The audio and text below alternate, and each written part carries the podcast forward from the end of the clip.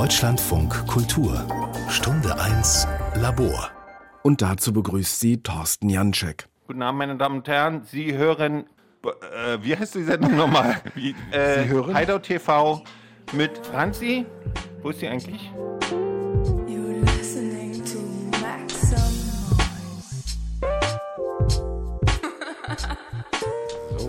Geht ab? Was geht ab? Herzlich willkommen. Ist Oldschool New School. Suchen auf Radioskala. Heute Radio trifft Kunst oder das Geheimnis der Radiovase. Also Thema heute haben wir uns gedacht ist, äh, wir langweilen uns heute mal. Wir machen heute die langweiligste Sendung ever. Ohne Antenne kein Empfang. Damit fängt es an. So, du bist jetzt auch Und da. herzlich willkommen zum Plattenladen am Rande der Stadt. Betriebsgelände. Betriebsgelände. Betriebs Hi Thorsten, guck mal hier, ich glaube, das könnte dich interessieren. Wenn ich an dem Tag nicht schon was anderes vorhätte, würde ich auf jeden Fall nach Woltersdorf fahren, zu Radio Woltersdorf. Das sind super Leute und einer davon, Frank Diersch, ist übrigens auch ein begnadeter Zeichner. Grüße, Anke. Es war eine Nachricht der Künstlerin Anke Becker, die mich auf diese Ausstellung aufmerksam gemacht hat. Auf der digitalen Einladungskarte steht Studio für Radio und Grafik lädt ein, Compilation 5, Thomas Scheibitz, das Lächeln der Radiovase. Ein ziemlich kryptischer Titel, ein Ort, von dem ich noch nie gehört habe und ein Künstler von Weltruhm. Gerade habe ich eine kleine Ausstellung von Thomas Scheibitz in seiner Galerie Sprüht Magers in Berlin Mitte gesehen, eine der deutschen Top-Galerien. 2005 habe ich seine Installation im deutschen Pavillon bei der Biennale von Venedig erlebt, wo er zusammen mit Tino Segal ausgestellt hat. Noch immer sind mir die Performer im Ohr, die vor den abstrakten, raumgreifenden Objekten von Thomas Scheibitz aufgetreten sind, die wie ein riesiger, umgedrehter Baukasten des Kubismus auf mich wirkten. Mit einer Mischung von Erstaunen und Langeweile riefen die Performer damals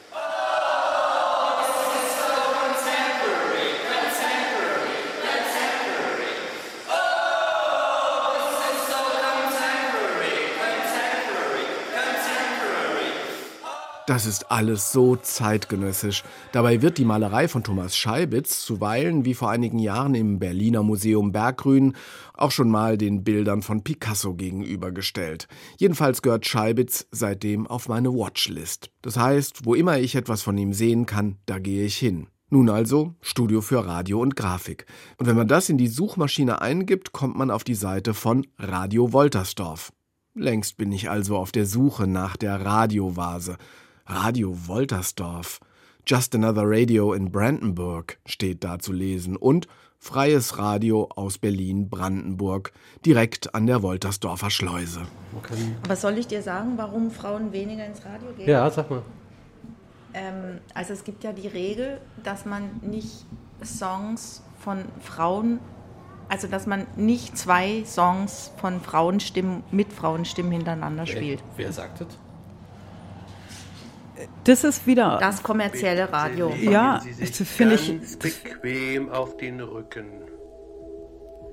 Legen Sie die Arme neben den Körper und atmen Sie tief und ruhig ein und aus.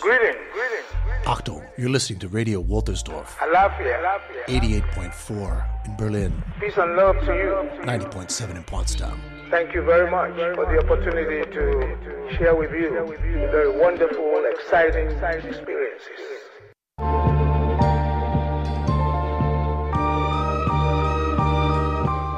Und der, wie sagte Anke Becker noch, der begnadete Zeichner Frank Dirsch produziert dort ein Drawing Radio. Radio und Zeichnung, Kunst und Radio, wie kann das überhaupt zusammenpassen? Es kann.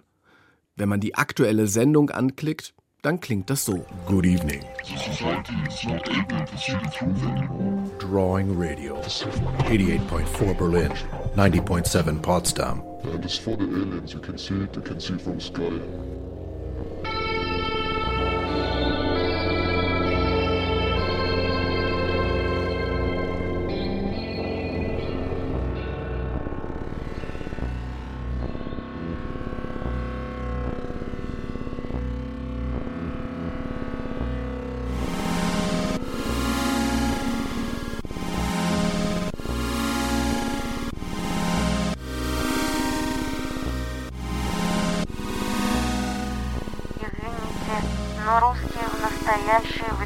вносит вклад в будущее человечества.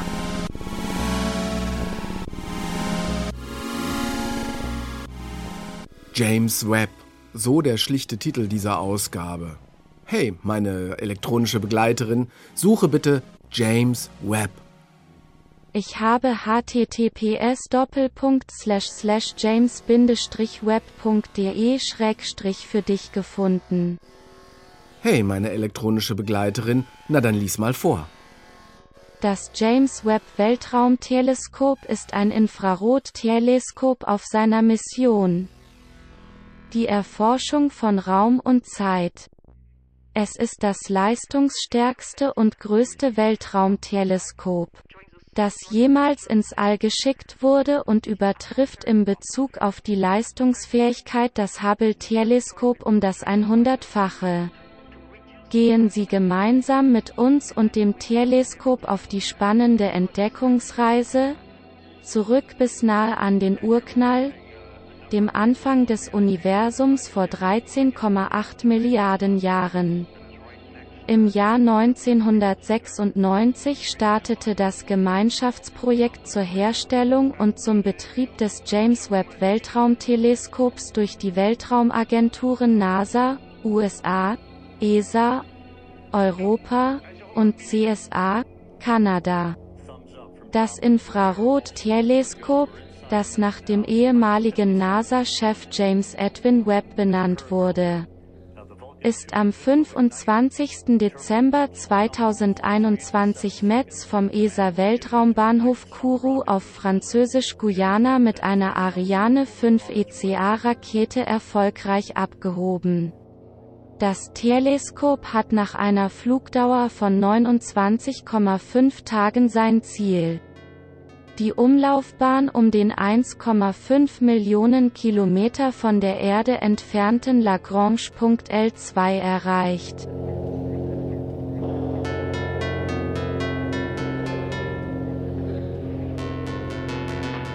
T-minus 30 seconds and counting.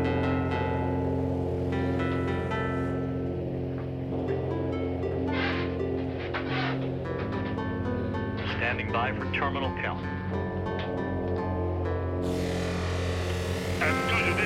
Attention pour les décomptes finales. 10, 9, 8, 7. Eine Stunde lang eine Collage aus Stimmen, Tönen, Sound, eine akustische Zeichnung im XXL-Format, sich überlagernde Schichten, Tonflächen und Satzlinien. Und erst ganz am Ende findet sich so etwas wie ein künstlerisches Bekenntnis. Join Radio bedeutet das Aufzeichnen von Gehörtem und von Unerhörtem.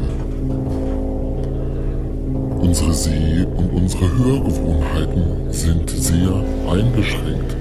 Wir glauben zwar, oh neulich hat jemand gesagt, in, in, in ihm oder ihr geht das Wir eines Autors auf den Sack.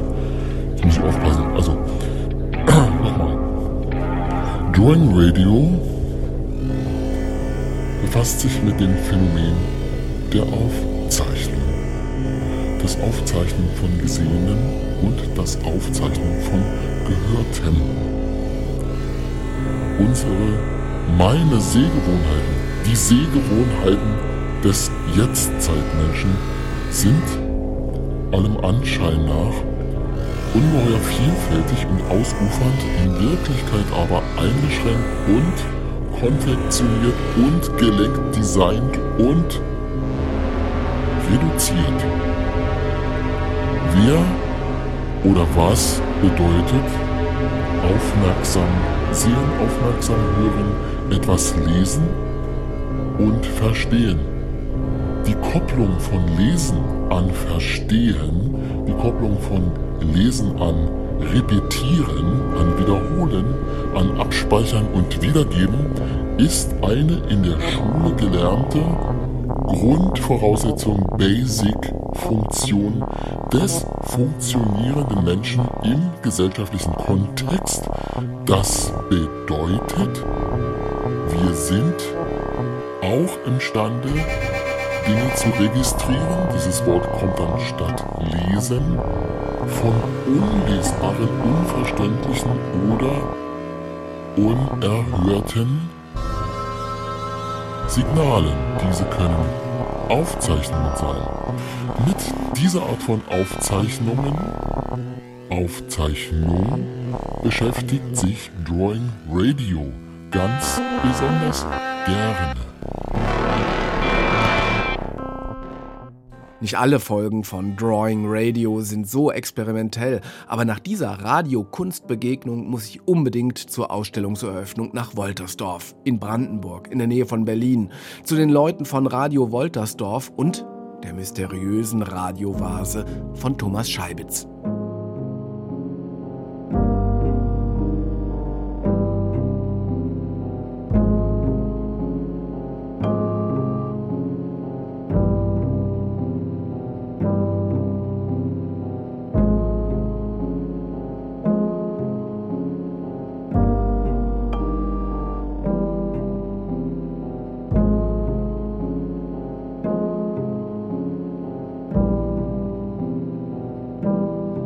Dann stehe ich Ende September vor einem kleinen Laden in Woltersdorf, direkt an der Woltersdorfer Schleuse, einem beliebten Ausflugsziel. Radio Industry steht über dem Schaufenster, durch das ich einen Tisch mit Mischpult und Mikrofonen sehe, die wie die Tentakel eines umgedrehten Kraken an ihren Stativen hängen. Darüber ein Kronleuchter. Ein ganz normales Radiostudio ist das nicht. Keine dicken Türen, keine Schallschutzapparaturen. Stattdessen die Bilder und Objekte von Thomas Scheibitz an der Wand. Von hier aus kann ich sie auch schon sehen, die Radiovase. Sie steht auf einem kleinen roten, an der Wand verschraubten Brett oder soll man sagen Sockel. Ein merkwürdiges Objekt wie ein weißgrauer Kaffeefilter aus Porzellan, aus dem eine rasterartige grau-grüne Struktur zu wachsen scheint, so ungefähr wie ein Schutzgitter für einen Lautsprecher. Hier vor dem Laden treffe ich den Zeichner Frank Diersch und den Grafiker Thomas Müller. Wollen wir reingehen, oder? Ja. Ja, wir sind hier in Woltersdorf direkt an der Schleuse und wir stehen vor dem Studio für Radio und Grafik. Das gibt es inzwischen seit zwei Jahren und ist der Sitz und der Ort von Radio Woltersdorf und einigen Radio- und Kunstprojekten. Wie ist es hier entstanden? Oh, das ist eine längere Geschichte, aber ähm, eigentlich kommt es aus dem Plattenladen, der sich nebenan befindet. Und wir haben seit 2017 machen wir Radiosendungen in einem freien Radio und Community Radio und das ist sozusagen ein Baby, was daraus erwachsen ist aus diesen Aktivitäten. Wollen wir in euer Studio gehen? Ja, gerne. Ah, ich sehe schon ganz, ganz viele. Das ist hier ein kleines Ladengeschäft mit steht Radio Industry drüber. Ja, das ist unser Projekt. Das gibt es seit dem letzten Jahr. Wir haben letztes Jahr hier 14 Tage lang mit einer eigenen UKW-Frequenz dieses Projekt betrieben. Da war der UKW-Sender oben auf dem Aussichtsturm, auf dem Kranichsberg. Und wir haben hier zum Thema Industriekultur mit Autorinnen, Künstlerinnen, Wissenschaftlern, Politikern, also mit vielen Leuten und mit lokalen Akteuren aus dem Umfeld rund um die Uhr Radio gemacht und hatten eine extreme Programm- und Themendichte, also ein Selbstüberforderungsprogramm erster Güte. Und ist das so ein Projekt, wo man sagt, da kommen Kunst und Radio, Sound und Grafik irgendwie zusammen, weil er das gerade so betont hat? Ja, also wir versuchen natürlich immer unsere Radioprojekte also an der Grenze zur Kunst sozusagen anzusiedeln, weil wir sind ja keine ausgebildeten Journalisten und wir wollen natürlich auch nicht den Kollegen vom professionellen Rundfunk äh, Konkurrenz machen und können wir auch nicht und wir sagen halt immer, wir beleuchten die Themen, die uns wichtig sind aus der Perspektive von Künstlern und Kreativen und mit Künstlern und Kreativen. Woltersdorf ist ja nun nicht gerade Berlin-Mitte, wo sich sowas normalerweise ansiedeln würde. Wie kam es dazu, dass sich das hier zusammengefunden hat eigentlich? Man könnte sagen, es ist ein klassischer Glücksfall. Wir haben mit dem Radioprojekt nebenan im Plattenladen angefangen, 2017, haben dann relativ schnell Zuspruch bekommen aus unserem direkten Umfeld und haben jetzt, wie gesagt, seit zwei Jahren diesen Raum hier, den wir als Studio- und Projektraum betreiben. Möglicherweise, uns wird immer wieder gesagt von Leuten, die hier zum ersten Mal landen, das sieht ja aus wie Berlin in den 90ern oder Kreuzberg in den 80ern oder so. Und es ist auch tatsächlich ein bisschen so, es ist ein, eine gute Verbindung von sagen wir mal, unseren befreundeten, kann man sagen, Vermietern, die unser Projekt nicht nur dulden, sondern auch, man kann nicht fördern, ist zu viel gesagt, aber die das unterstützen und uns dabei begleiten.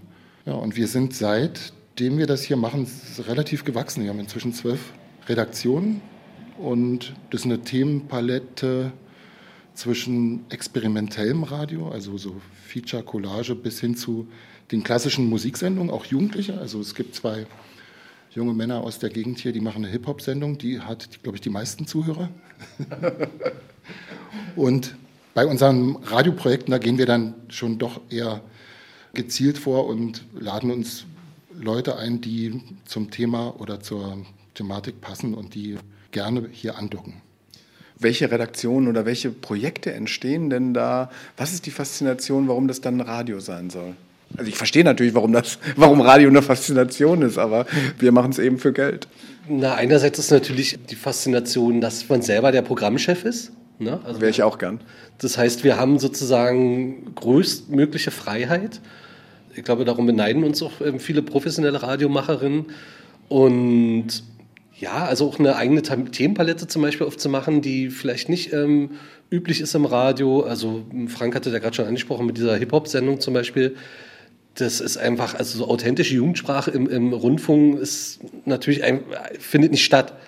Also zum Beispiel im Umfeld von Pi-Radio, in deren Umfeld wir sozusagen senden, gibt es zum Beispiel Sendungen mit Geflüchteten, gibt es natürlich auch im professionellen Radio, aber zum Beispiel auch eine Sendung mit chronisch psychisch kranken Leuten. Also eine andere, eine andere Themenvielfalt und eine andere Palette und klar, einfach das ausprobieren und Radio machen, wie man es selber gerne hören würde. Vielleicht ist das die Formel.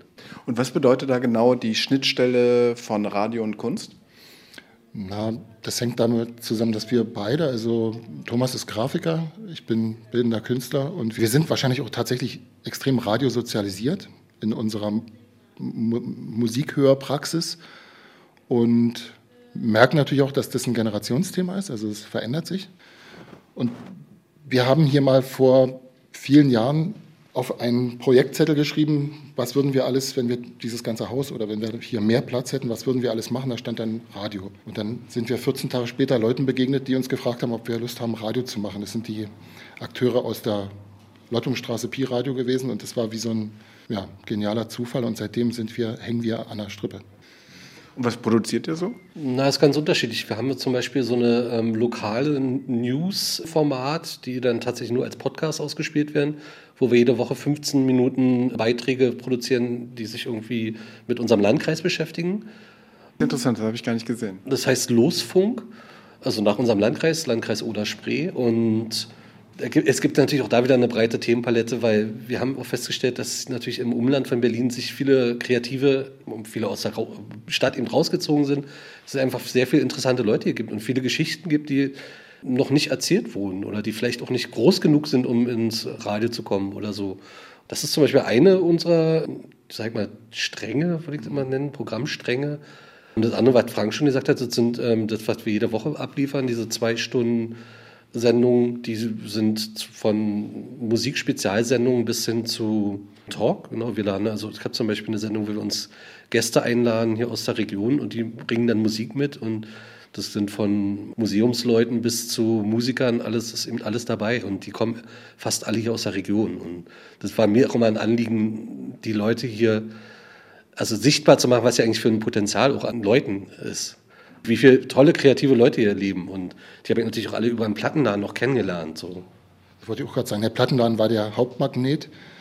Du hast früher immer so schön gesagt, du sammelst hier alle Leute ein, denen man gerne Kontakt hätte, die im Umfeld existieren und die man sonst nicht sehen oder hören würde, wenn nicht dieser Ort hier wäre und man die hier sehr entspannt treffen kann. Es fing auch an mit so Vinyl-Freitagabend-Treffs, da sind dann die Leute mit Platten unterm Arm gekommen, haben hier im Laden oder vor dem Laden gestanden und haben sich gegenseitig ihre Platten vorgespielt. Und das war eigentlich so, ja, wahrscheinlich so ein Auslöser.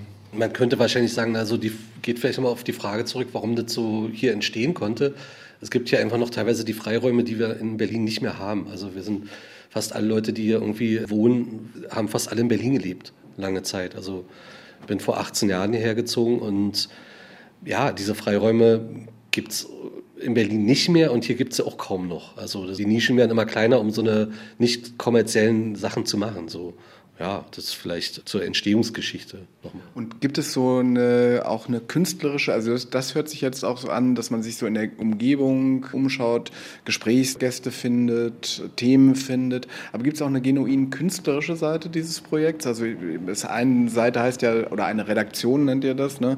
heißt ja Drawing Radio, wo man denkt, Zeichnung und Radio, das geht eigentlich, oder Grafik und Radio, das geht eigentlich nicht so richtig gut zusammen, aber irgendwie ja. äh, scheint da doch was äh, stattzufinden, oder? Na, diesen Namen, den gibt es schon seit den Nullerjahren. Ich habe mal in einem Hochschulprojekt in Hamburg an der HFBK, wo ich mal unterrichtet habe, mit Studierenden sowas angefangen.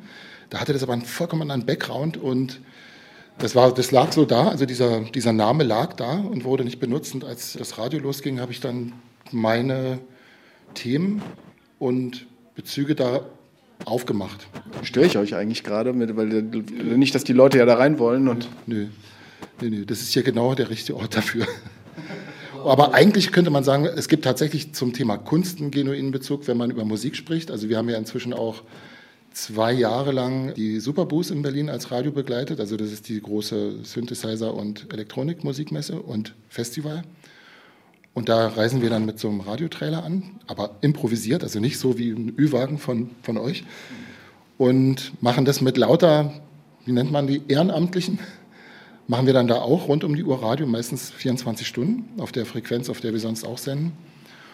Und da gibt es natürlich, und da könnte Thomas besser drüber reden, da spielt elektronische Musik eine Rolle, da spielen äh, Synthesizer eine Rolle und wir haben eine Reihe Kontakte zu Leuten, die da sehr aktiv sind und die auch dann hier landen oder bei uns anklopfen.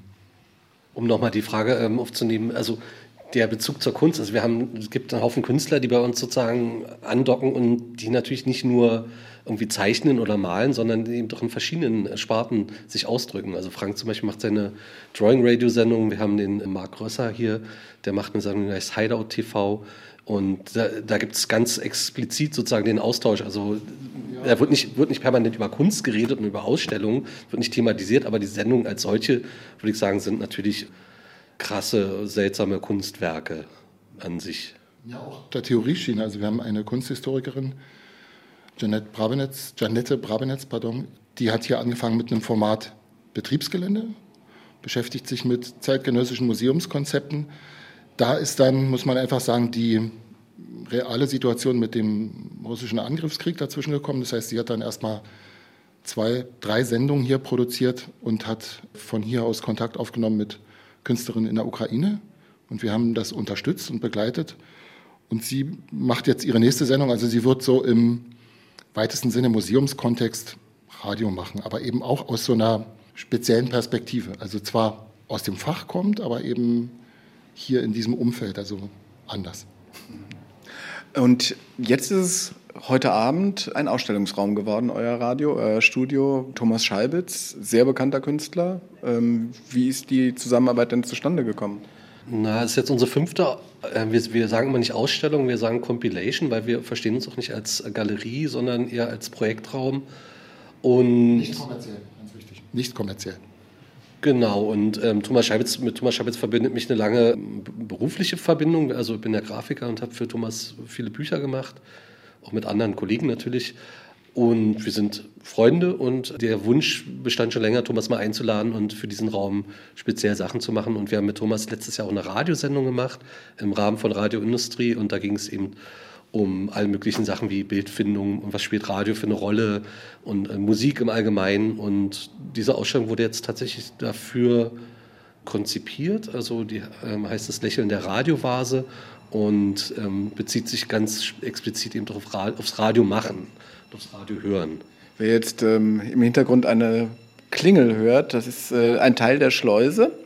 Hier ist übrigens Woltersdorf ist die kleinste Gemeinde mit einer eigenen Straßenbahn. Die rumpelt auch schon die ganze Zeit vorbei. Also nur für die Hintergrundgeräusche, um das mal zu erklären. Wir sind ja im Radio hier.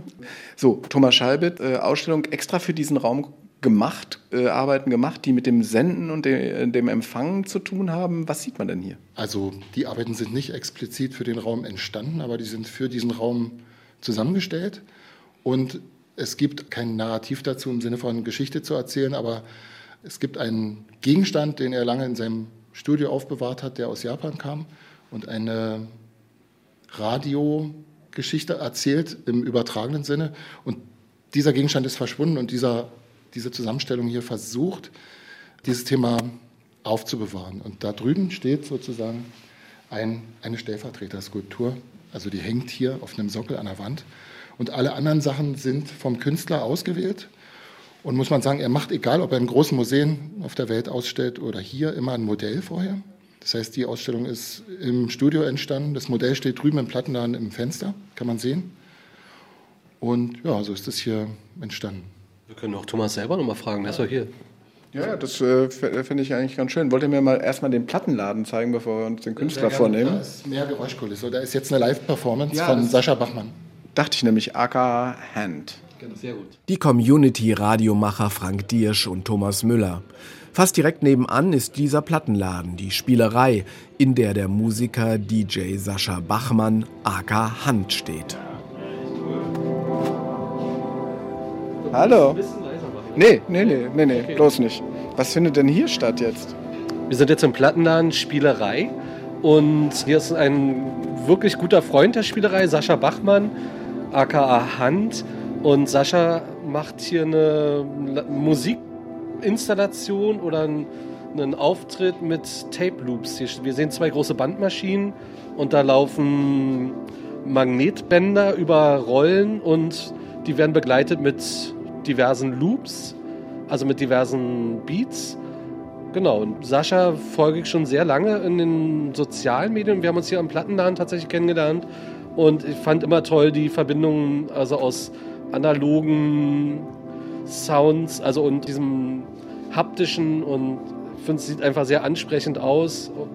Da kommt alles zusammen, was ich auch beim Musikmachen eben gut finde. Was findest du denn beim Musikmachen gut?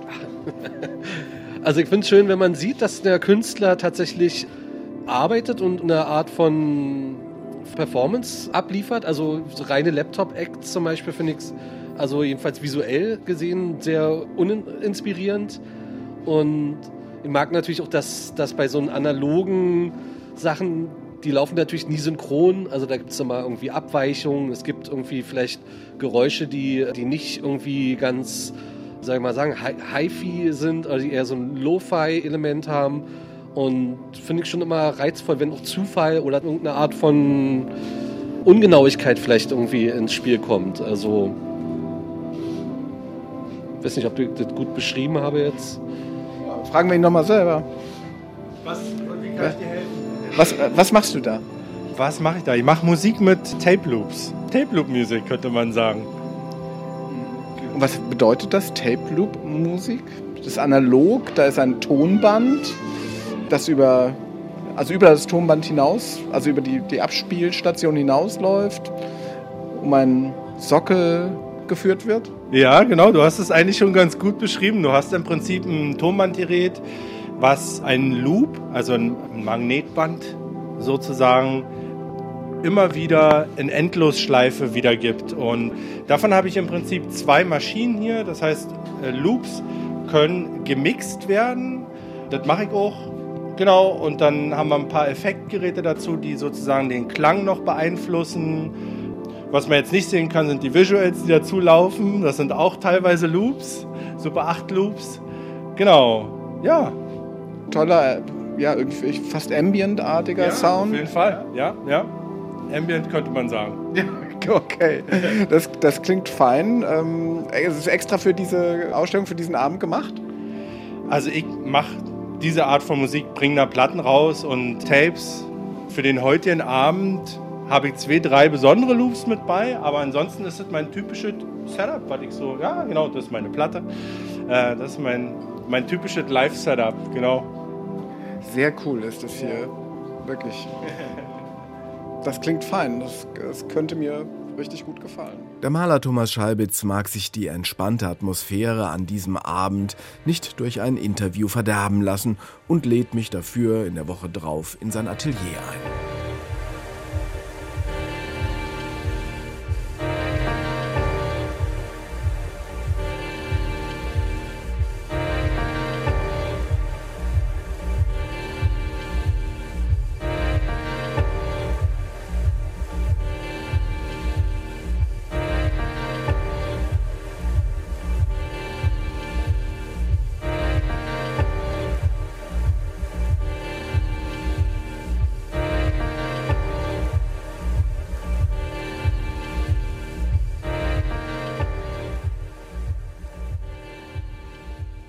Ein paar Tage später stehe ich dort, wo Berlin nicht hip und schick ist, in Reinickendorf, im Atelier von Thomas Scheibitz. Eine ehemalige modern gebaute Kirche aus dunklem Backstein. Innen hell und licht, aufwendig renoviert. Voll von halb, voll von halbfertigen und fertigen Arbeiten von Thomas Scheibitz. Wie kommt ein weltbekannter Künstler eigentlich dazu, in einem Projektraum in Woltersdorf auszustellen? Ja, also wie das immer üblich ist, es geht eigentlich um persönliche Kontakte, Freundschaften, Leidenschaften oder ähm, Beziehungen. Und die beiden, äh, Thomas Müller und Frank Diersch, kenne ich seit längerem. Wir haben mit Thomas Müller jahrelang Kataloge, drucktechnische Dinge verwirklicht für mich. Wir haben einen kleinen Verlag eine Zeit lang betrieben oder Diamond Papers. Diamond Paper, den es heute noch gibt, zusammen mit äh, Carsten Heller. Und so ist das entstanden. Dass dann Thomas Müller sich für das Senden und Empfangen oder für ein Radio entscheidet, das war dann, das hatte sich so ergeben vor zwei, drei Jahren. Und was wurde da eigentlich ausgewählt? Was fand da statt oder was findet da statt jetzt gerade in dem Studio für Radio und Grafik? Ja, die Ausstellung heißt ja Das Lächeln der Radiovase, was also, sagen wir mal so ein typischer Ausstellungstitel in meinem Sinn ist, der sich am Rande der Realität befindet, wie meine Sachen selber. Die Radiovase ist tatsächlich ein Objekt, was ich vor 20 Jahren in Tokio gefunden habe, in einem Geschäft, ist leider äh, in zahlreichen Atelierumzügen verschwunden. Aber ich erinnere mich noch, wie dieses ja, surreale Objekt aussah und das hat gepasst. Aber wie alle meine Ausstellungen ist es auch so aufgebaut, dass ich jetzt nichts direkt für einen Raum mache oder für eine Situation, sondern ich arbeite eigentlich im Atelier Idee für Idee und stelle dann Dinge zusammen, wenn ich für andere Ausstellungen oder für andere Orte eingeladen werde. Du hast ja den Pavillon in Venedig mal bespielt, 2005 war das. Jetzt habe ich gesehen, dass im Plattenladen, also in der Spielerei, so ein kleines Modell dieses Ausstellungsraums stand, wo eigentlich die Ausstellung minutiös geplant war. Hast du das mit dem gleichen Impetus gemacht, mit dem du auch eine große Ausstellung jetzt in der, äh, was weiß ich, in der Gemäldegalerie planen würdest, wo Picasso und Scheibitz aufeinandertreffen könnten? Ja, immer alles gleich. Der Modellbau oder das modellhafte Denken in, in der Vorbereitung gehört immer dazu. Das ist ja immer Teil der ganzen Angelegenheit. Alle meine Arbeiten, die ich mache, es, es gibt es bereits in einem vorgefertigten Maßstab. Und das ist alles in, in einer Kiste oder in mehreren Kisten verteilt. Und ich kann mir erstmal Gedanken machen, wie ich sozusagen so einen Raum in den Griff bekomme. Und da ist eigentlich ein kleiner Raum fast schwieriger als ein großer Raum. Was hast du dafür gezielt ausgewählt? Weil du hast eben gesagt, die Radiovase war der Ausgangspunkt, ein Objekt, das mal existiert hat. Das existiert jetzt wieder als ein Modell, ein nachgebautes Modell. Sieht so aus, ein bisschen aus wie ein umgedrehter Zylinder, so ein Trichter, in dem was drinsteckt, was so ein bisschen strukturiert aussieht, so ein Git. Und dann darum gibt es ein Wandobjekt, das so den Raum öffnet, ähm, dann eine kleine Zeichnung, ein rundes Bild, noch ein Bild. Also was, was hast du da ausgewählt? Naja, das ist eigentlich gar nicht so einfach zu beschreiben. Es ist eine, eine instinktive Auswahl von Dingen, die mir im Atelier, also man muss sich mein Atelier so ähnlich wie so eine Art äh, Schaulagersituation vorstellen, wo ich Dinge lagere. Ich arbeite parallel an vielen Dingen gleichzeitig. Und der Titel oder die direkte oder die indirekte Bezeichnung von Bildern und Skulpturen spielt natürlich auch eine große Rolle. Und diese Radiovase gab es eben als ja, verlorenes Objekt und die Skulptur, die kleine ja, reliefartige Skulptur, würde ich sagen, die da an der Wand äh, befestigt ist, die ist auch wiederum ein Fundstück von irgendeinem Keramikmarkt oder sowas. Und in dem übertragenen oder in dem übersetzten instinktiven Sinn entspricht es sozusagen ja, einem Titel oder einem Gedanken an etwas. Dieser Gedanke, wie wird er eigentlich ausformuliert? Sowohl die Bilder als auch die Objekte wirken immer so, als seien sie auf dem Weg von der Realität zu irgendeiner Abstraktion genau in der Mitte hängen geblieben, so auf mich zumindest. Ja, da, da gibt es einen Satz, den ich oft zitiere, dass ich mich eigentlich am wohlsten fühle, wenn ich am Rande einer Erfindung stehe. Man kann eigentlich nichts erfinden in dem Sinne, dass man Dinge braucht, die mit unserer bildhaften oder dinghaften Welt verbunden sind. Aber dennoch ist es schön, wenn man etwas hat, oder für mich ist es am schönsten, wenn man etwas hat, was man zum einen, wenn man es sieht, noch nie gesehen hat und zum anderen muss es einem aber sofort an etwas erinnern. Und diese Erinnerungen werden dann ausformuliert? Ja, das ist. Erinnerungen sind ja immer trügerisch. Ne? Man meint sich an irgendwas zu erinnern und es entsteht etwas völlig anderes. Wenn man das dann, ne, also eine Erinnerung, eine aufgeschriebene Erinnerung an ein Ereignis einfach neben das Ereignis halten würde, würde man sehen, wie anders, wie schöpferisch eigentlich das ist, was wir Erinnern nennen. Ja, ja das ist vielleicht die Parallele zu dem Radio oder zu dem Senden und Empfangen. Es geht ja um Vorstellungskraft. Und für mich ist es gar nicht so etwas das Geschriebene, sondern ist es eher das Gesehene was sich ja in die Erinnerung einbrennt. Und warum sich das einbrennt, das ist mir noch nicht gelungen, das zu beschreiben oder das genau zu bewerten oder, oder zu betiteln. Aber Fakt ist, dass ich es mir merke. Du hast in verschiedenen Interviews oder Gesprächen immer wieder auch das Verhältnis von Bildkulturen und Textkulturen. Also wir befinden uns, glaube ich, schon auf dem Weg immer stärker in eine Bildkultur. Trotzdem gibt es so ein, so ein Spannungsverhältnis bei dir zwischen Bild und Text, also zwischen auch Titeln und Bildern. Ist das der größtmögliche Abstand zwischen Bild und Wort? Man könnte vielleicht sagen, dass sich ja generell die Welt von einer textlastigen Informationsbasis in eine bildlastige Informations- oder in ein Wertesystem verschiebt. Und da fängt bei mir natürlich der Gedanke an, dass sich ja doch das Bild eigentlich eher manipulieren lässt als vielleicht ein Text, den wir vielleicht nachlesen können oder der gedruckt auf Gesetzestafeln steht oder irgendwie sowas. Aber das Bild lässt sich ja dann doch, oder da gibt es ja die Beispiele, wie man gezielt mit Bildern oder Werbung oder solchen Dingen verfälschende äh, Wirkung erzielt. Ja, das ist eine besondere Situation im Moment, die ich denke, die aber für mich natürlich wieder spannend ist, weil ich mich auch eigentlich schon immer im bildnerischen Bereich dafür interessiert habe, also wo die ikonografischen Wurzeln liegen, also wo die, wo die, die Herkunft der Bilder, die Ikonografie, die Schlagbilder gegenüber den Schlagworten vielleicht, wie das alles zusammenhängt. Und das ist ein neues und auch endloses Thema. Ich bin beim Lesen deiner Texte auf etwas gestoßen, wo die Radiovase tatsächlich vorkommt. Da heißt es nämlich die Rückkehr des Gegenstandes in die Technik der Abstraktion, das Negativ, Spiegel des Zeitzeugen, das Lächeln der Radiovase. Es ist ein Text aus mehreren Sätzen, über den man, glaube ich, endlos grübeln kann. Wie kommen solche Einfälle zustande? Ja, das ist äh, abgedruckt in einem Buch mit Texten von dir. Ja, Texten, Notizen, Szenarien ist eine, ist eine Künstlerpublikation, auch in dem Diamond Paper Verlag erschienen.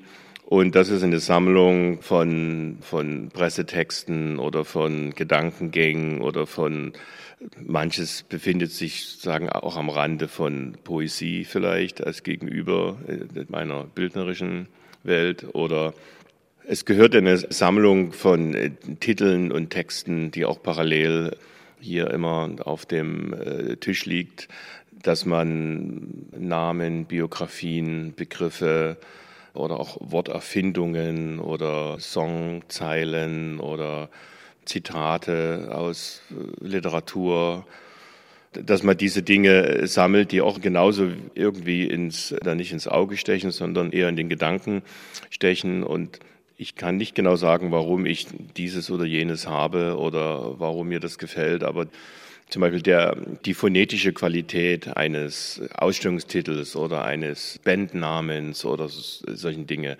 das ist das, was ich mir merke oder was ich untersuche.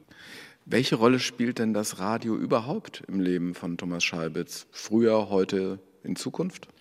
Also das Radio hat immer eine sehr große Rolle gespielt, wahrscheinlich zufällig oder auch die Musik hat eine, eine Riesenrolle gespielt.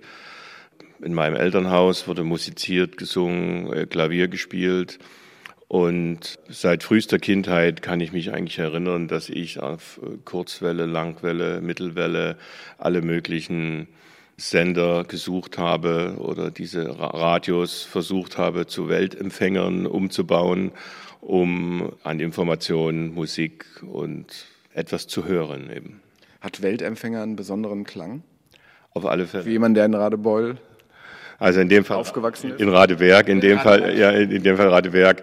Ja, also das ist ja jetzt, da sieht man sich ja jetzt einer anderen Lage gegenüber, aber es ist tatsächlich so, dass ich mir eine kleine Sammlung von Radioapparaten oder Weltempfängern aufgebaut habe, die eigentlich eher so einen nostalgischen, aber sehr schönen technischen, ästhetischen Aspekt besitzen, wenn sie auf dem Tisch stehen.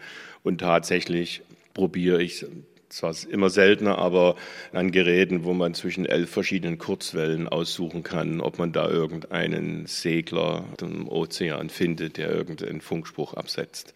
Bei mir im Radio ist neulich das Schwimmbad von nebenan drin gewesen, weil irgendjemand auf der gleichen Funkfrequenz offenbar gesendet hat. Die Technik, welche Rolle spielt denn Technik für dich als Künstler? Du bist Werkzeugmacher.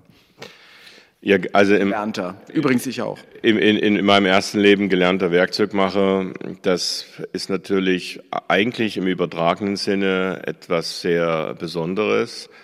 Man beschäftigt sich ja bei der Herstellung von Werkzeugen mit der Form, der, der Positivform, der Negativform. Man braucht extreme Vorstellungskraft, um sozusagen ein Werkzeug zu entwickeln oder ein, eine Ausgangslage zu erkennen und äh, darum ein Werkzeug zu entwickeln. Das habe ich für viele, als Gedankengang für viele meiner skulpturalen Arbeiten, Skulpturen und Plastiken spielt das immer noch im Hinterkopf bestimmt eine große Rolle, ohne dass man es jetzt direkt benennen könnte. In der bildenden Kunst hat es ja diesen akademischen Spruch, wem nichts mehr einfällt, der beginnt sich mit Technik zu beschäftigen. Also das ist auch ein gefährliches Feld, sich auf äh, Technik zu berufen.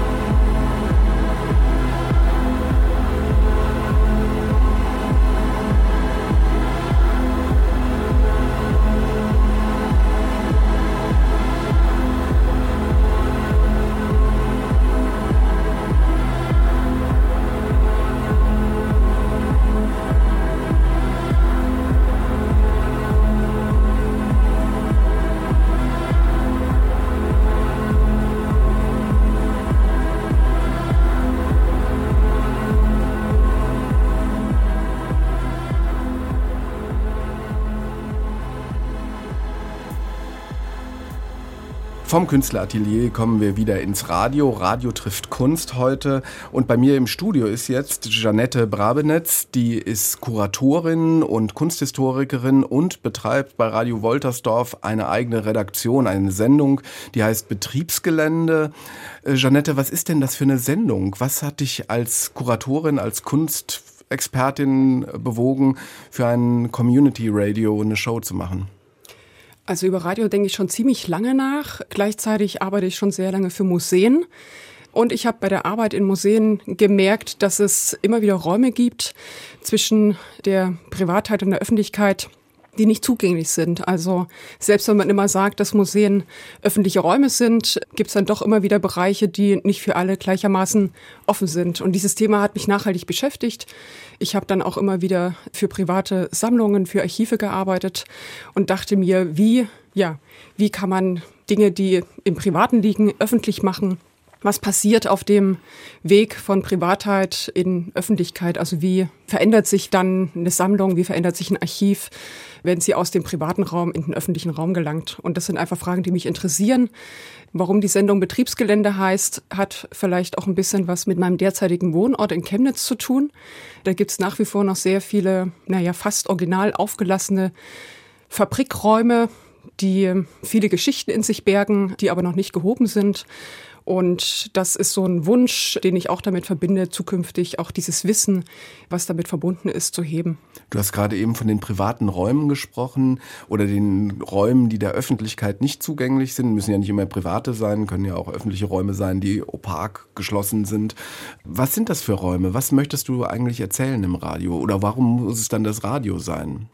Ui, ich glaube, das ist schon auch eine Art von eigenem Emanzipationsprozess. Also jetzt ein ganz persönlicher, subjektiver Dinge zu erzählen, die in Museen nicht erzählt werden oder die andere, die vielleicht diese Sammlungen oder Archive auch betreuen, nicht erzählen.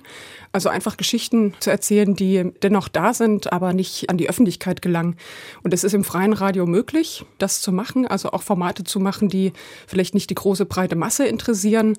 Aber ich denke trotzdem, wissenswert sind. Im Zusammenhang mit Museen weiß man ja, dass es da immer wieder so Räume gibt, wie zum Beispiel Depots, die nicht für alle zugänglich sind. In Depots lagert eigentlich der größte Teil des Wissens, was Museen beherbergen. Und wie dieses Wissen sortiert ist, wie das aufbewahrt ist, wie das gelagert ist, wie man eigentlich damit umgeht obwohl man, wenn man in Museen geht, immer nur einen Bruchteil von dem gezeigt bekommt, was in diesen Depots schlummert. Oder auch so strukturelle Fragestellungen, wie Ausstellungen tatsächlich vermittelt werden, beziehungsweise warum Montag jetzt der Schließtag ist. Also weltweit sind am Montag alle Museen geschlossen.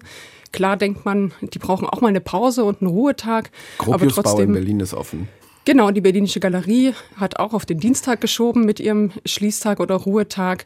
Aber das sind einfach so auch eine Mischung aus strukturellen Fragen oder auch ja, Museen, wie Archive, wie Sammlungen organisiert sind und warum genau so und nicht anders. Radio Woltersdorf ist ja von den kommunalen oder den Public Radios sozusagen nicht die, das sind ja nicht öffentliche, sondern es sind tatsächlich freie Radios, ist ja eins von denen, bei denen Kunst eine zentrale Rolle spielt. Bist du da bewusst auf die zugegangen? Du hast mal ein Ausstellungsprojekt gemacht mit Frank Dirsch, ne, dem Zeichner, der auch Drawing Radio macht. Frank und Thomas sind beides total großartige Menschen. Ich habe Frank über eine Ausstellung, die ich am Brandenburgischen Landesmuseum für moderne Kunst gemacht habe, mit Katja Fouquet und Oskar Manik kennengelernt. Und dann kam er mit seinem Drawing Radio und hat mit mir ein Interview geführt. Und seither kennen wir uns und lernen uns immer besser kennen. Und er hat mich angesprochen, ob ich Lust hätte, mit ihm zusammen Radio zu machen im Wechsel. Also Drawing Radio wechselt sich immer monatlich mit Betriebsgelände ab. Ja, das ist ein großer Einsatz für so eine einstündige Radiosendung. Diese komische Verbindung zwischen Radio und Kunst gelingt da ja total gut. Du hattest dir ganz viel vorgenommen über die Depots und das Wissen zu schildern. Dann gab es aber eine erste Sendung, die von ganz anderer Art war. Nämlich ein Krieg ist ausgebrochen in der Mitte Europas und du hast darauf reagiert. Wie denn? Ich habe eine Sendung gemacht, die hieß The Art Must Go Underground. Da ging es um den Untergrund. Wir haben auch, bevor ich diese Sendung gemacht habe, äh, mit Kriegsausbruch, Frank und ich, auch in einem anderen Format zwei Sendungen gemacht, wo wir Kulturarbeiterinnen eingeladen haben, Kuratoren oder auch zum Beispiel die Organisatorin des Museum Crisis Center in Wief, also die sofort in der Zivilgesellschaft in der Ukraine tätig geworden sind. Ich habe Freunde in der Ukraine. Ich bin über ein Netzwerk mit Ost ähm, organisiert, wo ein Aufruf mit Kriegsausbruch oder ja mit der vollen Invasion am 24. Februar rumgeschickt wurde. Und da habe ich mich dann sofort gemeldet und daran beteiligt und habe dann auch gefragt, okay, was braucht ihr, welche Unterstützung benötigt ihr? Und da ging es eben auch ganz, ganz stark darum, sprecht darüber, was bei uns passiert, ladet uns ein, teilt das Wissen, teilt unsere Erfahrungen in die große weite Welt. Und da ist natürlich Radio ein gutes Mittel dafür. Ja, wir machen das ja auch äh, in unseren Sendungen natürlich, suchen auch ganz, ganz viele Gesprächspartner in der Ukraine. Wir haben einen russischsprachigen Moderator in der Fazitsendung. Das heißt also, wir können dann ganz gut eigentlich Kontakte herstellen. Trotzdem habe ich bei dir noch ein paar neue Sachen erfahren. Normalerweise denkt man ja, wenn der Krieg ausbricht, spielt die Kunst eigentlich eher so eine sekundäre, tertiäre oder sonst was Rolle. Und da geht's halt um ganz andere Dinge jetzt erstmal. Aber trotzdem habe ich bei dir gelernt, dass sich sehr schnell auch in der Ukraine so ein Netzwerk gebildet gebildet hat, um möglichst sich gegenseitig zu helfen, aber eben auch um Kunstwerke in Sicherheit zu bringen oder Netzwerke aufzubauen, wie man in solchen Situationen weiterhin überleben kann, also ganz im realen Sinne überleben kann, wenn es um Essen und Wohnen und sonst was geht. Wie bist du da reingetaucht in diese Szene? Einfach drei Anrufe? Wie gesagt, Mitost ist ein großes Netzwerk mit 1500 Mitgliedern. Da gibt es eine Frau. Aber da geht es ja nicht ja. nur um Kunst, oder? Nee, da geht es ganz und gar nicht um Kunst. Also ich bin eigentlich eine der wenigen Mitglieder bei Mitost, die sich mit Kunst beschäftigen. Das sind viele Kulturarbeiter oder viele, die im sozialen Bereich auch arbeiten oder im weitesten Sinne im Kulturbereich, aber jetzt nicht unbedingt im künstlerischen Bereich. Und was mich sehr interessiert oder fasziniert hat, war, wie schnell einfach die Kulturarbeiter auf die Kriegsereignisse in der Ukraine reagiert haben, wohingegen staatliche Institutionen behäbiger unterwegs waren. Das sind aber genau diese Strukturen oder Strukturfragen, die mich im Radiobetriebsgelände auch interessieren.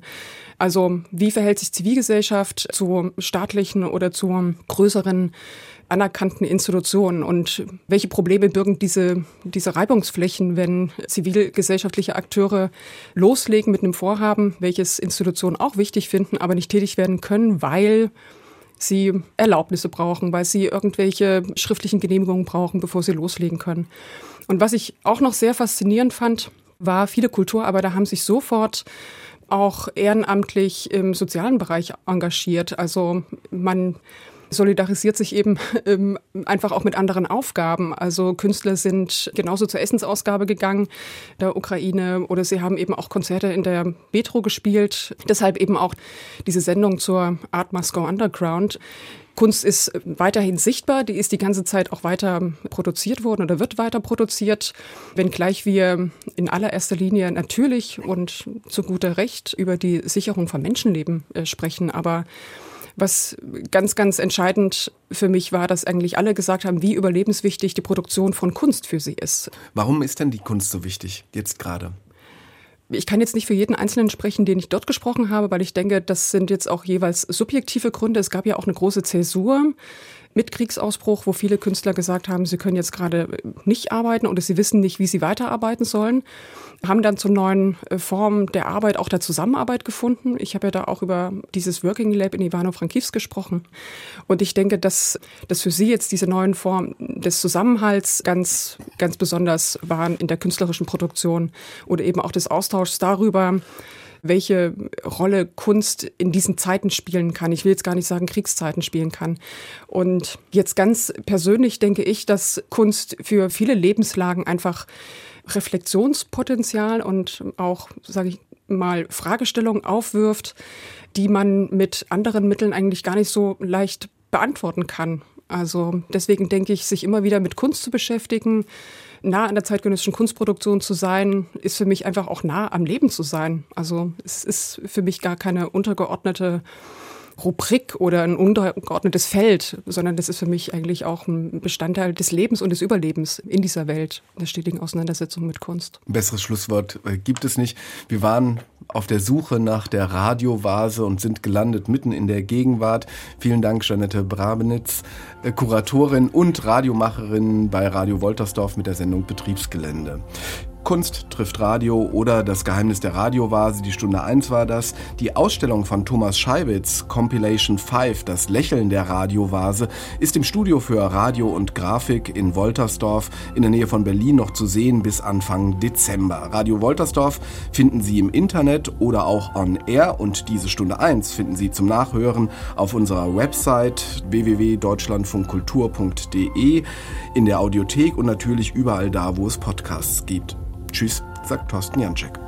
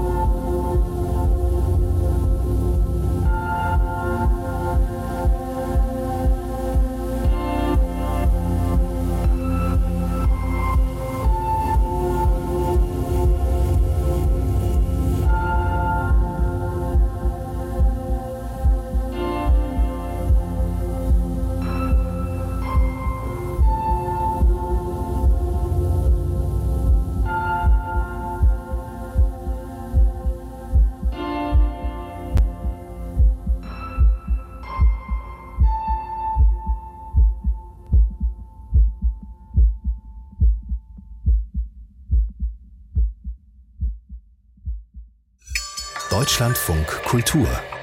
Das Feuilleton im Radio und im Internet unter deutschlandfunkkultur.de.